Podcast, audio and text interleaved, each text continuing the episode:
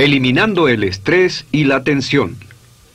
Hemos dicho una y otra vez que la personalidad de éxito es la personalidad optimista, positiva, feliz, alegre por así decirlo, y extrovertida. Y también dijimos desde el principio que mucho de lo que es hoy fue aprendido que muchos de sus hábitos, sus valores, sus actitudes, sus expectativas, sus comportamientos, su personalidad, cualidades y atributos han sido aprendidos por un proceso de insumos, repetición, percepción selectiva, una y otra vez hasta que se convierte en la persona que es. Y también dijimos que todo lo que tiene usted hoy en su vida, tangible e intangible, lo ha atraído hacia sí mismo por ser la persona que es. Y puede atraer más porque puede cambiar a la persona que es. En la última sesión hablamos de las emociones negativas como el mayor obstáculo que está entre usted y su felicidad, salud, gozo y logros en la vida. Y en esta sesión quiero hablarles sobre las condiciones que lo predisponen a usted y a mí a ser negativos. Sabemos que el estrés, la tensión y las emociones negativas están sujetas a la ley de causa y efecto. En otras palabras, para cada efecto de nuestra vida hay una causa específica. Si está tenso, si está estresado, si tiene emociones negativas, al igual que si tiene algún mal físico, hay una causa específica y podemos buscar su origen. Y en esta sesión voy a mostrarle cómo volverse su propio psicoterapeuta. Voy a darle seis claves para la autoconciencia, el autoentendimiento, el autodesarrollo. Así que cuando se siente infeliz o estresado, temeroso, ansioso, cualquier cosa diferente a gozo y positivo y feliz, cuando se sienta así, podrá repasar estos seis puntos y hacer una evaluación de sí mismo y ser su propio psicoterapeuta y en un 95 a 99% de los casos podrá identificar exactamente qué es lo que le preocupa y hacerlo a un lado. Pasemos al pizarrón. Como les dije, según mis cálculos, después de años y años y miles de horas, creo que hay seis condiciones primarias que hacen que nos sintamos estresados y tensos. Y nos predisponemos a las emociones negativas. No olviden que las emociones negativas son meramente la expresión externa de una condición interna. Si podemos corregir la condición interna, podemos corregir la expresión externa. Así que número uno, el punto inicial de la negatividad, en mi estimación, el primero de la lista, la cabeza de los más importantes, es la falta de significado y propósito en la vida. Una falta de significado y propósito. De hecho, en todos los estudios que he hecho, he descubierto que los seres humanos, para ser felices, necesitan tener significado. Necesitan sentir que su vida tiene significado, necesitan sentir que hay una razón para estar vivos, necesitan sentir que van en una dirección en particular. Así que una falta de significado nos lleva a una falta de dirección. Y como dije antes, una de las más profundas observaciones de la condición humana es que somos organismos que buscan metas, que solo estamos felices cuando nos movemos progresivamente hacia algo que es importante. Earl Nightingale dijo que la felicidad es la realización progresiva de un ideal o de una meta. Cuando no tenemos un ideal o una meta que valga la pena, comenzamos a divagar, comenzamos a andar en círculos y comenzamos a ser infelices. Así que la falta de significado y propósito significa falta de metas. Ya hemos hablado de lo importante que es tener metas, lo importante que es escribirlas, lo importante que es que piense en ellas, lo importante que es que trabaje en ellas día con día, porque son las metas las que dan significado, propósito, dirección, poder, entusiasmo y dirección a su vida. Ahora, si quiere una prueba muy simple, haga esto. Mire la época de su vida cuando se sentía mejor ahora o hace años, y encontrará invariablemente que trabajaba hacia algo que era importante para usted. También puede probar esto, viendo a las personas a su alrededor que son o no son felices. Un buen amigo mío tiene una prueba muy simple. Cuando alguien va con él y están felices por alguna razón, le dice, ¿cuál es ¿Cuáles son tus metas en la vida? ¿Dónde quieres estar en uno, dos, tres, cinco años? Y sabe que encuentra, encuentra que un 80 o 90% de los casos, las personas que son infelices no tienen metas. Y el reverso también es cierto.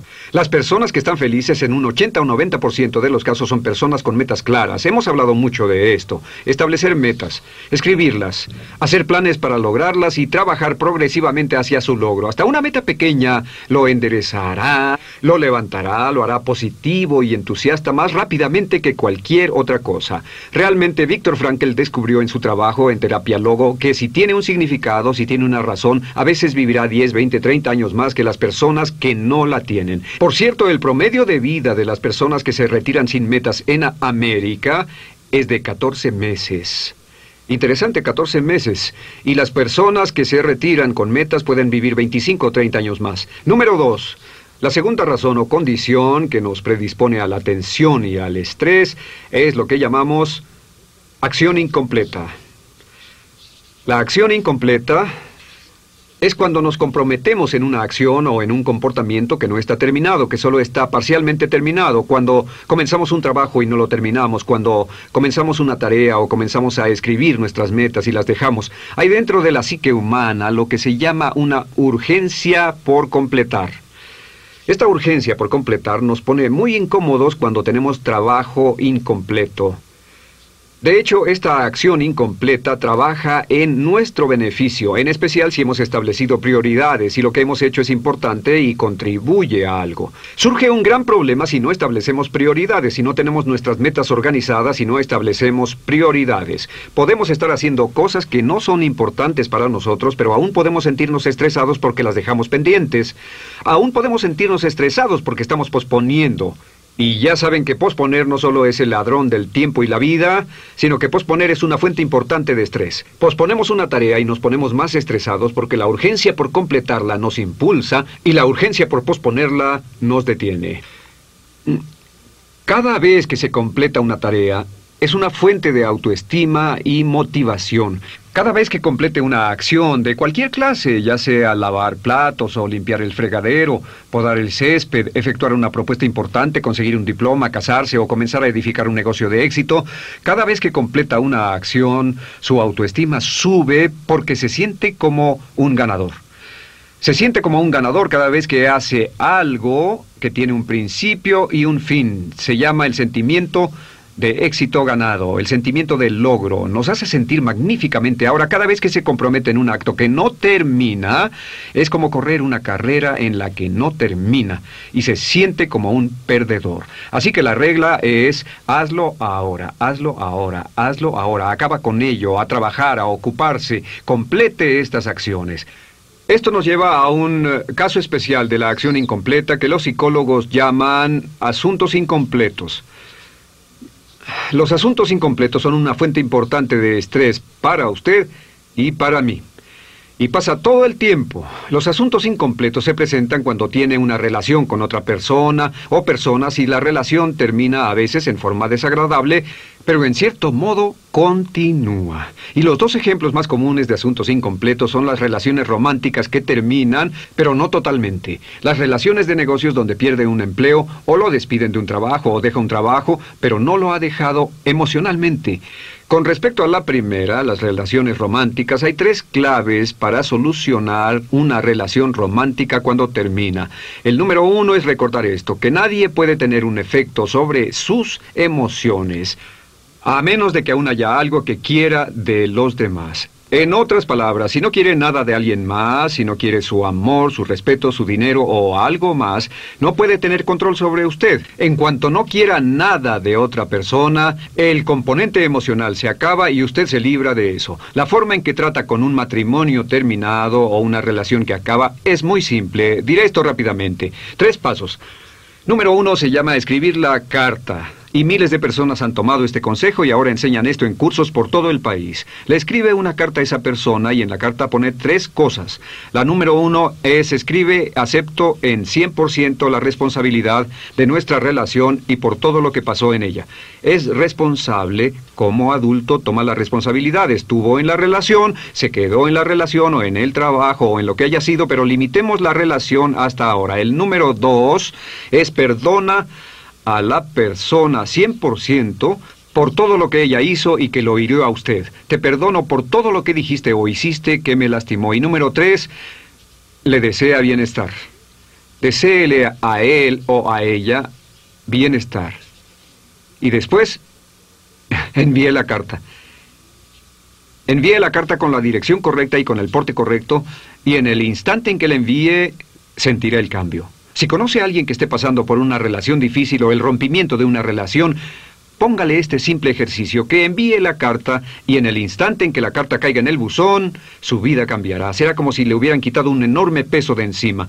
Tengo una muy buena amiga a quien despidieron de su trabajo en una gran institución financiera e iba a demandar a la compañía, los iba a demandar por 18 meses más prestaciones, e iba a acabar con ellos, etcétera.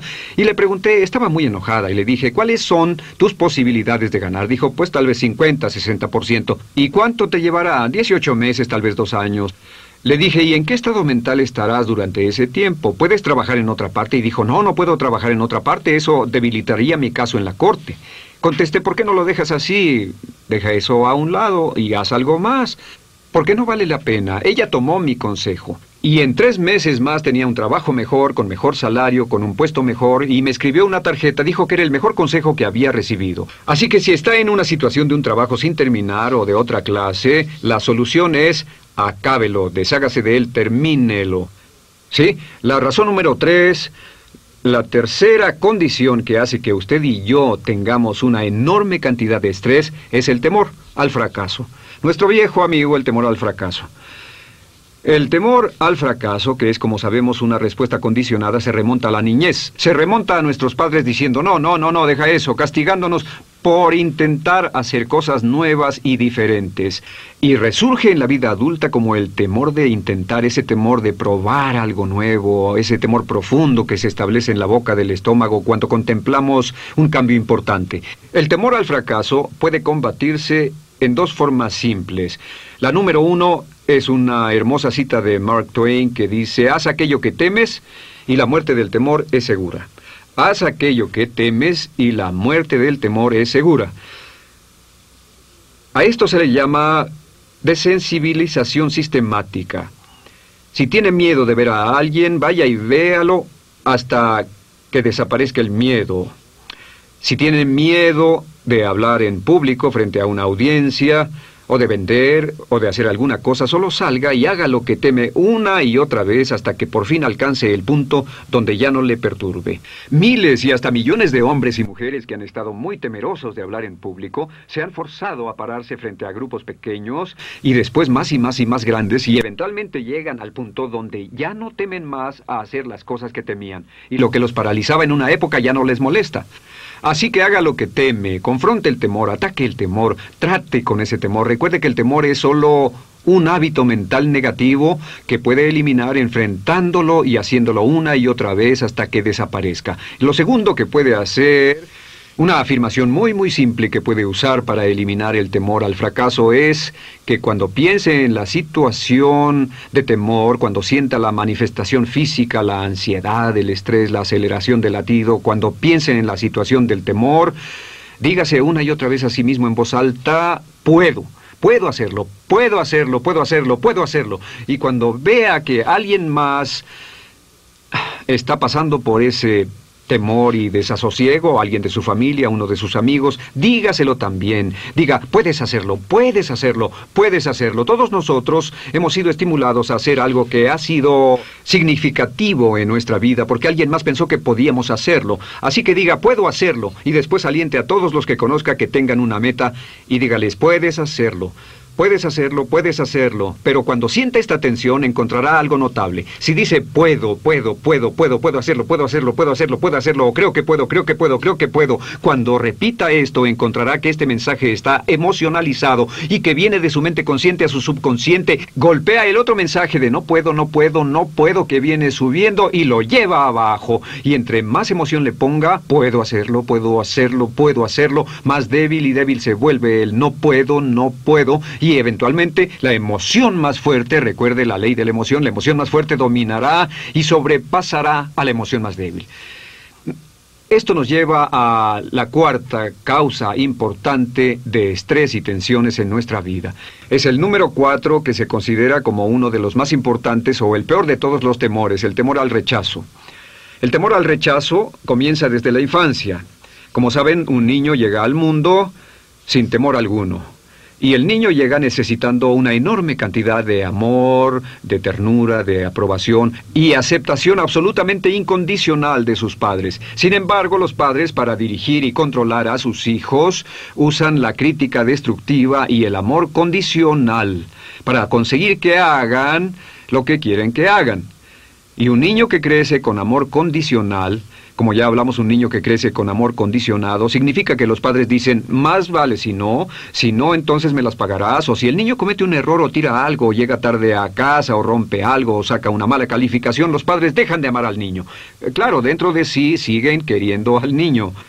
Pero el niño percibe esto como si los padres lo dejaran de amar porque se vuelven fríos, lo castigan más, lo envían a su habitación. Cuando yo tengo que llamarle la atención a uno de mis hijos, la forma en que lo castigo ahora es, lo pongo en una esquina. Los niños detestan pararse en las esquinas. Nuestros hijos tienen siete y cinco años y David tiene uno, es muy pequeño para pararse en un rincón. Pero lo que hago es decirles esto, te amo mucho, pero debes pararte en el rincón diez minutos. O te amo mucho, pero vas a tener que irte a tu habitación sin tomar postre. Pero siempre les digo que los amo. Mi amor es incondicional, pero lo que hicieron o su comportamiento no fue aceptable y por eso los pongo en el rincón. Aun cuando están en el rincón saben que los amo. Y hasta ellos me dicen esto, sé que aún me amas. Estando en el rincón me dicen eso, pero de todos modos debo pararme en el rincón. Así que el amor condicional lleva el temor al rechazo. El temor al rechazo lleva, como adultos, lleva el comportamiento tipo A. Es interesante ver que hombres y mujeres manifiestan su temor al rechazo en formas diferentes. Los hombres generalmente lo manifestamos con un comportamiento A. Las mujeres tienen la tendencia de manifestar este temor al rechazo, este crecer con amor condicionado en cuatro formas. Una es la depresión, la otra es el retiro, una tercera son síntomas psicosomáticos, dolor de cabeza, tensión y la cuarta es hipersensibilidad. La hipersensibilidad porque están muy, muy preocupadas por la opinión de los demás. Piensan y ajustan su comportamiento y sus acciones siempre en consideración a lo que otros pueden pensar y a lo que otros pueden decir. Y los hombres somos similares en eso, pero los hombres tenemos una tendencia a deshacernos de ese amor condicionado, ese temor al rechazo, esa falta de ser amados de niños en el comportamiento tipo A, que es una respuesta respuesta agresiva a la vida y en extremo enfermiza, y como un 60% de los hombres son tipo A, y como un 10% de las mujeres. Y mientras más y más mujeres entran en ocupaciones altamente competitivas, más y más mujeres también están volviéndose tipo A. Es un asesino importante. De hecho, el doctor Kenneth Cooper dice que no hay muerte por enfermedad del corazón antes de los 70 años en ausencia de un comportamiento tipo A. En las investigaciones hechas sobre enfermedad del corazón hoy, desafortunadamente, cuando ven el colesterol y ven los estilos de vida, etc., la realidad es que sin estrés, la tensión y el giro hacia el comportamiento tipo A, comportamiento tipo A fue una expresión que se desarrolló por dos eh, cardiólogos que encontraron que la mayoría de sus pacientes tenía un perfil psicológico en particular. Tenían una forma de actuar, caminar y hablar que era consistente con cada paciente que estaba enfermo del corazón, y hablaremos de su tipo opuesto, el tipo B, en un segundo. El comportamiento tipo A es un asesino. La mayoría de las personas que son verdaderos tipos A, un 10% o 20% de la población masculina, los verdaderos tipo A mueren alrededor de los 55 años. En América y Canadá hoy alrededor de un 80% del dinero en nuestro país está controlado por mujeres cuyos maridos se mataron por ganarlo y murieron prematuramente. En un estudio reciente de la revista Forbes, el notable doctor Forbes dice que la mayoría de estas mujeres gastan todo el dinero que sus maridos ganaron antes de que ellas mueran y puedan heredárselo a su familia. Y es muy interesante, los hombres trabajan toda su vida, se queman, se matan por ataques cardíacos, las mujeres se gastan el dinero que él ganó y cuando muere la mujer no queda nada. Es algo en lo que hay que pensar cuando esté tratando de amasar una fortuna. ¿Y cuáles son algunas de las características del comportamiento tipo A? La primera característica del comportamiento tipo A es la llamada enfermedad de la prisa. Las personas que tienen un comportamiento tipo A siempre tienen prisa, siempre van rápido, no pueden parar, son muy, muy, muy impacientes, deben lograr hacer las cosas, no pueden bajar la velocidad, no pueden relajarse, tienen esta enfermedad de la prisa y continuamente están en movimiento, acelerados, acelerados. El número dos es que tienen lo que se llama inseguridad de estatus. Y la inseguridad de estatus se debe, otra vez nos remontamos a la niñez, Significa que no importa cuánto puedan lograr, nunca se relajan. No importa cuántas promociones logren o cuánto dinero ganen, nunca piensan que es bastante. Nunca tienen ese sentimiento de amor incondicional, así que continuamente luchan por él. ¿De dónde viene el amor incondicional? Casi invariablemente del padre. El padre es la figura predominante y la mayoría de nosotros, por una razón o por otra, tuvimos padres que no nos dieron la cantidad y calidad de amor incondicional que deseábamos y a menudo nos encontramos luchando en la vida aún después de que nuestros padres han muerto. Luchamos de algún modo por ganar su aprobación, por tener éxito, y más éxito, y más éxito. Otro ejemplo del comportamiento tipo A es que continuamente luchamos por un buen desempeño. Estamos muy orientados hacia el desempeño, pero un desempeño hacia un alto estándar indeterminado. Y esta es la clave, hacia algún estándar indeterminado y alto. ¿Qué significa? Significa que no importa cuán bien estemos, nunca estamos satisfechos porque el estándar es indeterminado. No hemos dicho que si logramos cierto estándar estaremos satisfechos. Lo que hacemos es que continuamos tratando de actuar y cada vez que logramos una especie de meta, levantamos la barra y después levantamos la barra un poco más y seguimos levantándola y seguimos levantándola y seguimos corriendo. Es como aumentar la cuota o incrementarla cada vez que se consigue una meta, así que la cuota sigue creciendo y creciendo y creciendo. Una cuarta característica del comportamiento tipo A es la competitividad. La competitividad que se generaliza hacia casi todo el mundo. Lo interesante, déjenme ir para acá mientras limpian el pizarrón, con respecto a la competitividad, encontrarán que existe lo que se conoce como falta de discriminación en la competitividad. Una persona de comportamiento tipo A, ¿qué es tipo A? Compite contra todo el mundo por todo. No tienen habilidad para establecer prioridades. Dicen, esta es un área clave para que yo destaque, pero esto no es particularmente importante. Compiten por lugares para estacionarse, compiten en los periféricos, compiten por un lugar en el elevador, un lugar en el restaurante, compiten por trabajar con un gran cliente, por trabajar en un trabajo pequeño.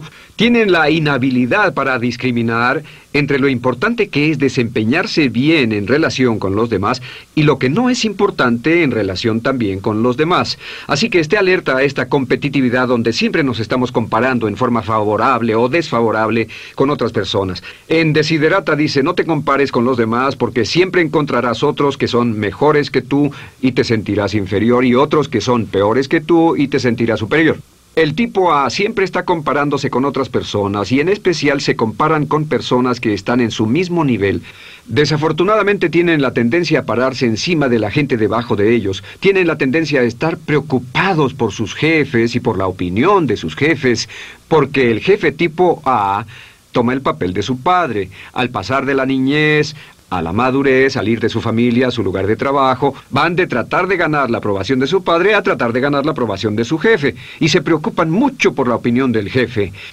Y el número 5 es agresión. El tipo A es agresivo. En conjunción con esa hostilidad, el tipo A es enojón. El tipo A es enojón porque se remonta a la infancia, a la niñez, donde el tipo A nunca obtuvo el amor que necesitaba y estaba enojado de niño y ahora está enojado de adulto. Una sexta característica del tipo A es que el tipo A está orientado hacia las cosas en lugar de hacia las personas. Está orientado hacia las cosas, en especial en términos de números. El tipo A está preocupado por el dinero, los autos, las casas, el estatus, las publicaciones, las ventas, las cifras de producción, ganancias, etc. Y no está particularmente orientado hacia las personas. Realmente, en lo que respecta al tipo A, hay tres tipos de personas. Hay personas que pueden ayudarlo o ayudarla, y esas personas son las personas con las que tiene mucho, mucho cuidado. Hay personas que no pueden ayudarlo, y con esas personas se ensañará. Será rudo con ellas, será prepotente, y están las personas neutrales, y a esas personas solo las ignora. Lo interesante, ah, y hay otra categoría más, hay personas que pueden ser amenazas o que pueden ser competencia para él, y esas personas, él o ella, las usará en forma maquiavélica, diabólica, para tratar de socavarlas y de herirlas. Esto se remonta a todo el trabajo en la administración en que vemos lo maquiavélico. Y el número 7, el tipo A, no toma tiempo libre. El tipo A siente que está en un molino y que si él o ella desacelera, en especial él, alguien va a atraparlo. Así que aún en fines de semana trabaja, aún los días feriados trabaja, aún cuando viaje en el avión, siempre está trabajando, nunca deja de trabajar porque tiene miedo de que alguien les gane. Pero ¿qué les pasa a los tipo A? Según nuestras investigaciones encontramos dos cosas. Que los tipos A tienden a morir jóvenes. Ya hemos dicho eso, tienden a ser infelices, tienden a sentir que están en una carrera de ratas, tienden a sentir que están siendo llevados por circunstancias externas, y este es el camino de los tipo A. Esto es tiempo. Y esto es dinero. La cantidad de dinero, posición, poder, prestigio, y esta es la cantidad de tiempo. El camino del tipo A tiende a ser así. Se levantan muy rápidamente al comienzo de sus carreras y son usados. Hay algunas compañías que prueban y contratan solo tipos A. Pero hasta cierto punto, pues después comienzan a quemarse, comienzan a desinflarse y se desinflan por una razón. Es porque las personas encima de ellos que saben lo que les pasa no quieren que lleguen más alto en la compañía. Y las personas debajo, de las que están parados, no los ayudan ni los apoyan. Ahora, el tipo B es diferente. El tipo B tiene un camino más como esto. Este es el tipo B, este es el tipo A. El tipo B tiene un camino que sube más lento, pero es continuo y seguro. Y aquí está la clave. El tipo B se enfoca en desempeño. Y el desempeño es la clave del éxito en el mundo laboral. El tipo A se enfoca en la política, y la política solo funciona hasta que la estructura política cambia y siempre lo hace. Si usted se reconoce como un tipo A, ¿Cómo dejar de ser tipo A y llegar a ser tipo B? Una persona más relajada, más creativa, de más desempeño, más orientada hacia las personas. Bueno, es muy simple. El paso número uno es admita que es un tipo A. Admítalo. La mayoría de las personas no admiten que son tipo A. Una vez que admita que es tipo A, el número dos, hay quienes dicen, soy tipo A y moriré antes de los 55. ¿Eh? Cuando lo admita, decida cambiar. Tome la decisión de cambiar. Cuando haya tomado la decisión de cambiar, toque la afirmación grabada eh, que nosotros le damos y tóquela dos veces al día. Si la escucha dos veces al día, dejará de tener un comportamiento tipo A o de ser una persona tipo A. Pasará de ser tipo A a tipo B. Ahora un punto final. Alguien dice, ¿cuál es la diferencia entre el tipo A y los maniáticos del trabajo? Así es el maniático y así el tipo A. Muy, muy simple. El maniático es muy diferente del tipo A. Es como si hubiera una competencia aquí y, como se dice, por fuera parecen trabajar con la misma cantidad de intensidad. Pero la diferencia es esta. El maniático es autodirigido. Él está dirigido hacia las metas y es autodeterminado. El tipo A está dirigido en forma externa y siente que su agenda está establecida por las personas fuera de ellos. El maniático puede tomar tiempo libre. Esta es la prueba. El maniático puede tomar tiempo libre. El tipo A no puede tomarlo. Si le pregunta a un maniático qué es lo más importante en tu vida, casi invariablemente le dirá mi familia, mis relaciones personales. Si le pregunta al tipo A, le dirá mi trabajo, mi carrera, mi negocio. Así es como se ve la diferencia entre los dos. Y de nuevo, el comportamiento clave, solo puede juzgar por comportamientos, es la habilidad para tomar tiempo libre, dedicar cierto tiempo a la familia, la salud, las amistades, viajes, etc. De acuerdo, esto nos lleva a a la quinta condición importante que nos predispone al estrés, la tensión, las emociones negativas, enfermedades psicosomáticas y muerte prematura. Y el número cinco es la negación. La negación significa la negación de la realidad. Es interesante. Peter Uspensky habló de esto en uno de sus libros hace muchos años. Dijo que el organismo humano es un organismo que miente, que casi todos tenemos la tendencia de engañarnos o de mentirnos, y una de las formas de hacerlo es a través de la negación de la realidad. Nos rehusamos a enfrentar la realidad, fingimos que la vida no es como es. En especial nos rehusamos a enfrentar verdades poco placenteras. Vale la pena escribirlo. El rechazo a enfrentar verdades desagradables. Y algunas de las verdades menos placenteras de nuestra vida tienen que ver con nuestro talento y nuestras habilidades, nuestra personalidad, nuestras relaciones y nuestro trabajo.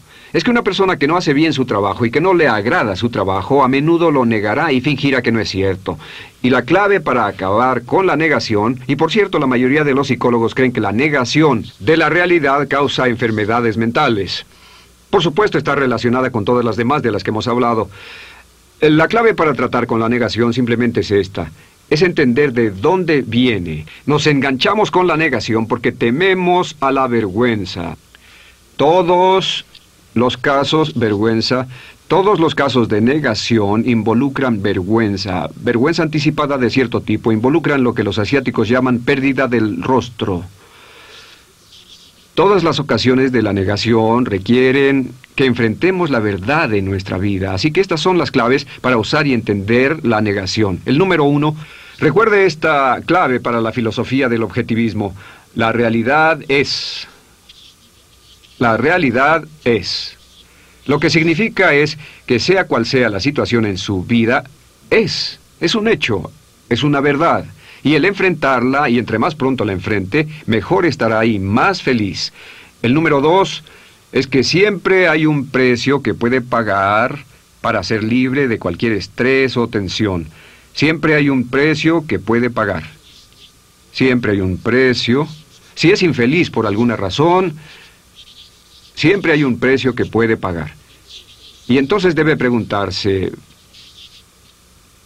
¿cuál es el precio? El número tres es dispóngase a pagar el precio. Dispóngase a pagar el precio. Y más vale pronto que después. Porque no importa lo que pase, va a tener que pagarlo eventualmente y más vale ahora que después. Y aquí van dos preguntas que puede utilizar para desencadenar la puerta que lo tiene atado a la negación.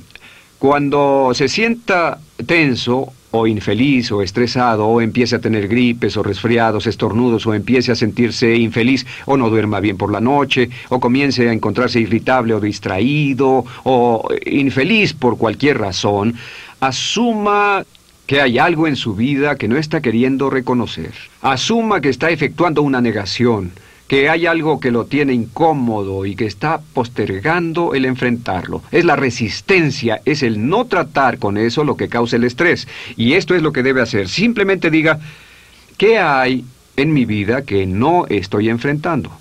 ¿Qué hay en su vida que no está enfrentando ahora? ¿Qué le está causando problemas o falta de armonía?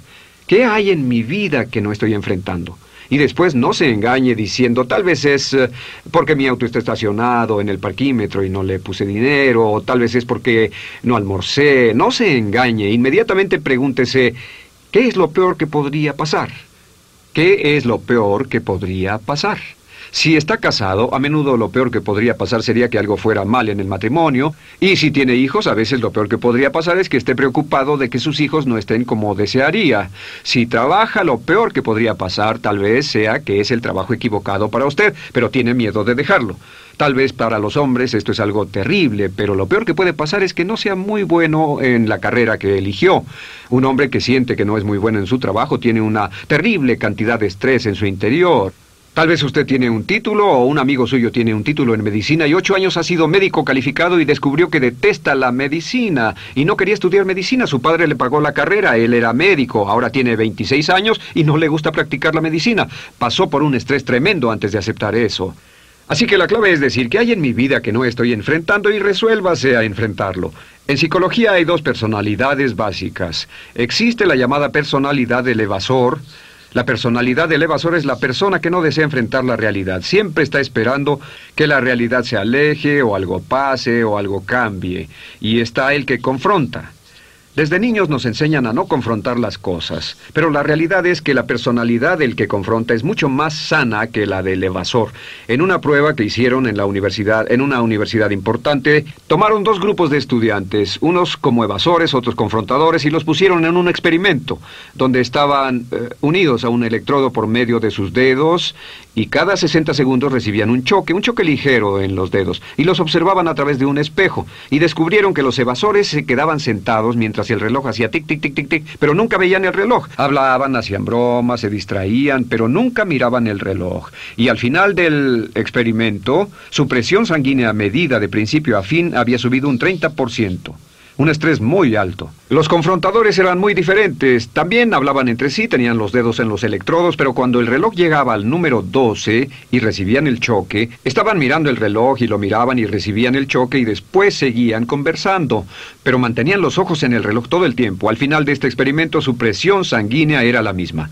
La clave para la salud mental es ser confrontadores, no evasores. Pregúntese qué es lo peor que podría pasar, qué hay en mi vida que no estoy enfrentando. Sea lo que sea, resuélvase a enfrentarlo, resuélvase a pagar el precio. Nunca cambie su paz mental por nada. La regla más importante que puede aprender en la vida es colocar la paz mental como una de sus mayores metas. Y si algo lo está alejando de su paz mental, entonces la responsabilidad más alta que tiene para consigo mismo es confrontar y tratar con la situación y ponerle fin. La sexta causa o condición que nos causa estrés, tensión y emociones negativas es la rabia. Hemos hablado de la rabia y sabemos que la rabia, el enojo, depende por su verdadero origen del fenómeno de la culpa. Ahora, ¿por qué nos enfadamos? Pues nos enfadamos cuando percibimos, y esta es la clave, cuando percibimos que se nos agrede, cuando percibimos que nuestras expectativas se están frustrando, cuando tenemos una percepción de temor o dolor, cuando tenemos una percepción o cuando interpretamos nuestro mundo, cuando vemos nuestro mundo y decimos que hay algo que nos está haciendo víctimas. Para que nos enfademos tenemos que percibirnos como víctimas. Cuando nos percibimos como víctimas surge una necesidad poderosa dentro de nosotros de atacar o contraatacar. En la salud a esto le llamamos la lucha o la respuesta de lucha.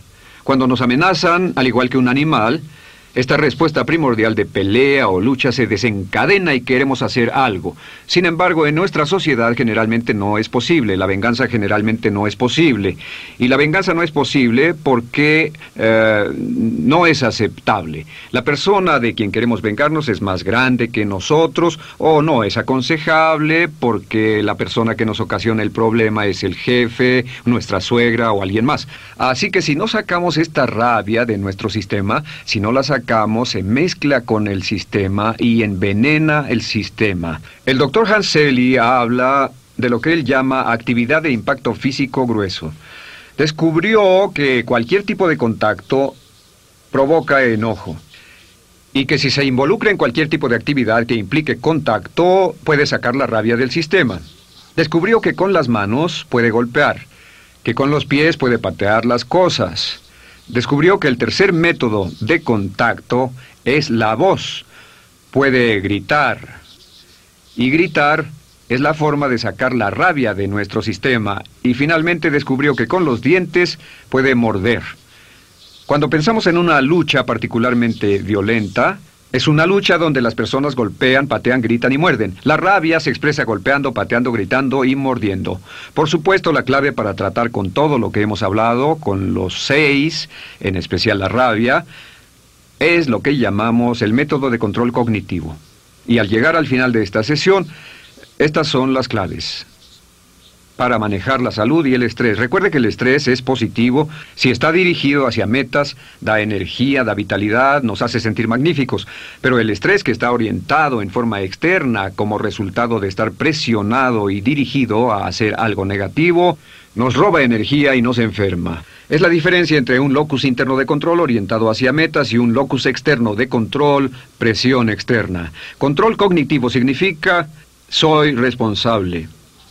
Significa que nadie puede hacerle sentir nada sin su permiso. Que mientras acepte la responsabilidad completa y use su mente para quedarse en la cima de la vida, puede controlar la forma en que piensa y siente. También la ley de sustitución. La ley de sustitución dice que no puede pensar y sentir estrés si mantiene su mente en algo positivo. ¿Y en qué debe mantener su mente para ser positivo? Esta es la clave. Piense en sus metas todo el tiempo. Piense en sus metas todo el tiempo.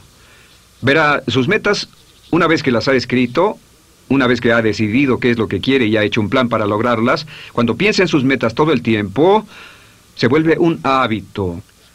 Cuando hablamos de hábito y vemos la rabia, la rabia también es un hábito. Sabía que cuando se rinde ante la rabia es una marca de debilidad, una marca de infantilismo, una marca de inmadurez, una marca de falta de sinceridad, pero también es una respuesta condicionada que todo el tiempo que se permite enfadarse baja su resistencia a la rabia. Cada vez que Evita enfadarse al aceptar la responsabilidad, al rechazar la culpa, al tomar control de su vida emocional, aumenta su resistencia hacia la rabia hasta que llega al punto donde los palos y las piedras pueden romperle los huesos, pero las palabras no lo lastiman. En resumen, las claves para mantener una alta calidad de paz interior, la condición número uno que nos roba la paz interior es la falta de metas. Establezca metas claras, específicas y trabaje y piense en ellas todo el día. El número dos es una acción incompleta. Acabe sus tareas, llévelas hasta su terminación, sobrepóngase a postergar. El número tres es el temor al fracaso. Confronte sus temores. Haga lo que teme y la muerte del temor es segura. El número cuatro es el temor al rechazo. La forma de sobreponerse al temor al rechazo es buscando llegar a ser una personalidad tipo B. Toque la cinta, ponga un mayor énfasis en sus relaciones, relájese más, viva una vida más balanceada y dése cuenta de que ese comportamiento tipo A, ese comportamiento obsesivo compulsivo, viene de experiencias de la niñez que, que ya pasaron. El número cuatro es acabar con las negativas estando dispuesto a enfrentar la realidad y aceptar que lo que va a hacer será. Recuerde, siempre hay un precio que debe pagar para librarse de algo que lo perturba y siempre sabe cuál es el precio. Pregúntese a sí mismo, ¿qué es lo que no estoy enfrentando? Y resuélvase a enfrentarlo. Y finalmente el enojo. El enojo viene de tratar de culpar a alguien más, tratar de encontrar a alguien o algo externo a nosotros mismos que sea responsable por nuestra infelicidad. La clave para tratar con la rabia es aceptar una responsabilidad total, busque formas para no expresar las emociones negativas, piense continuamente en sus metas y ocúpese tanto trabajando en algo importante para usted que no pueda tener tiempo para lo negativo. Hágalo. Y finalmente recuerde esto, que el estrés es positivo mientras esté orientado hacia las metas. Y si desarrolla cada vez más y más estrés orientado hacia metas, logrará grandes cosas, tendrá mucha salud y energía, tendrá niveles bajos de males físicos y tal vez vivirá hasta los 100 años. Los obstáculos son esas cosas espantosas que ve cuando quita los ojos de sus metas. Anónimo.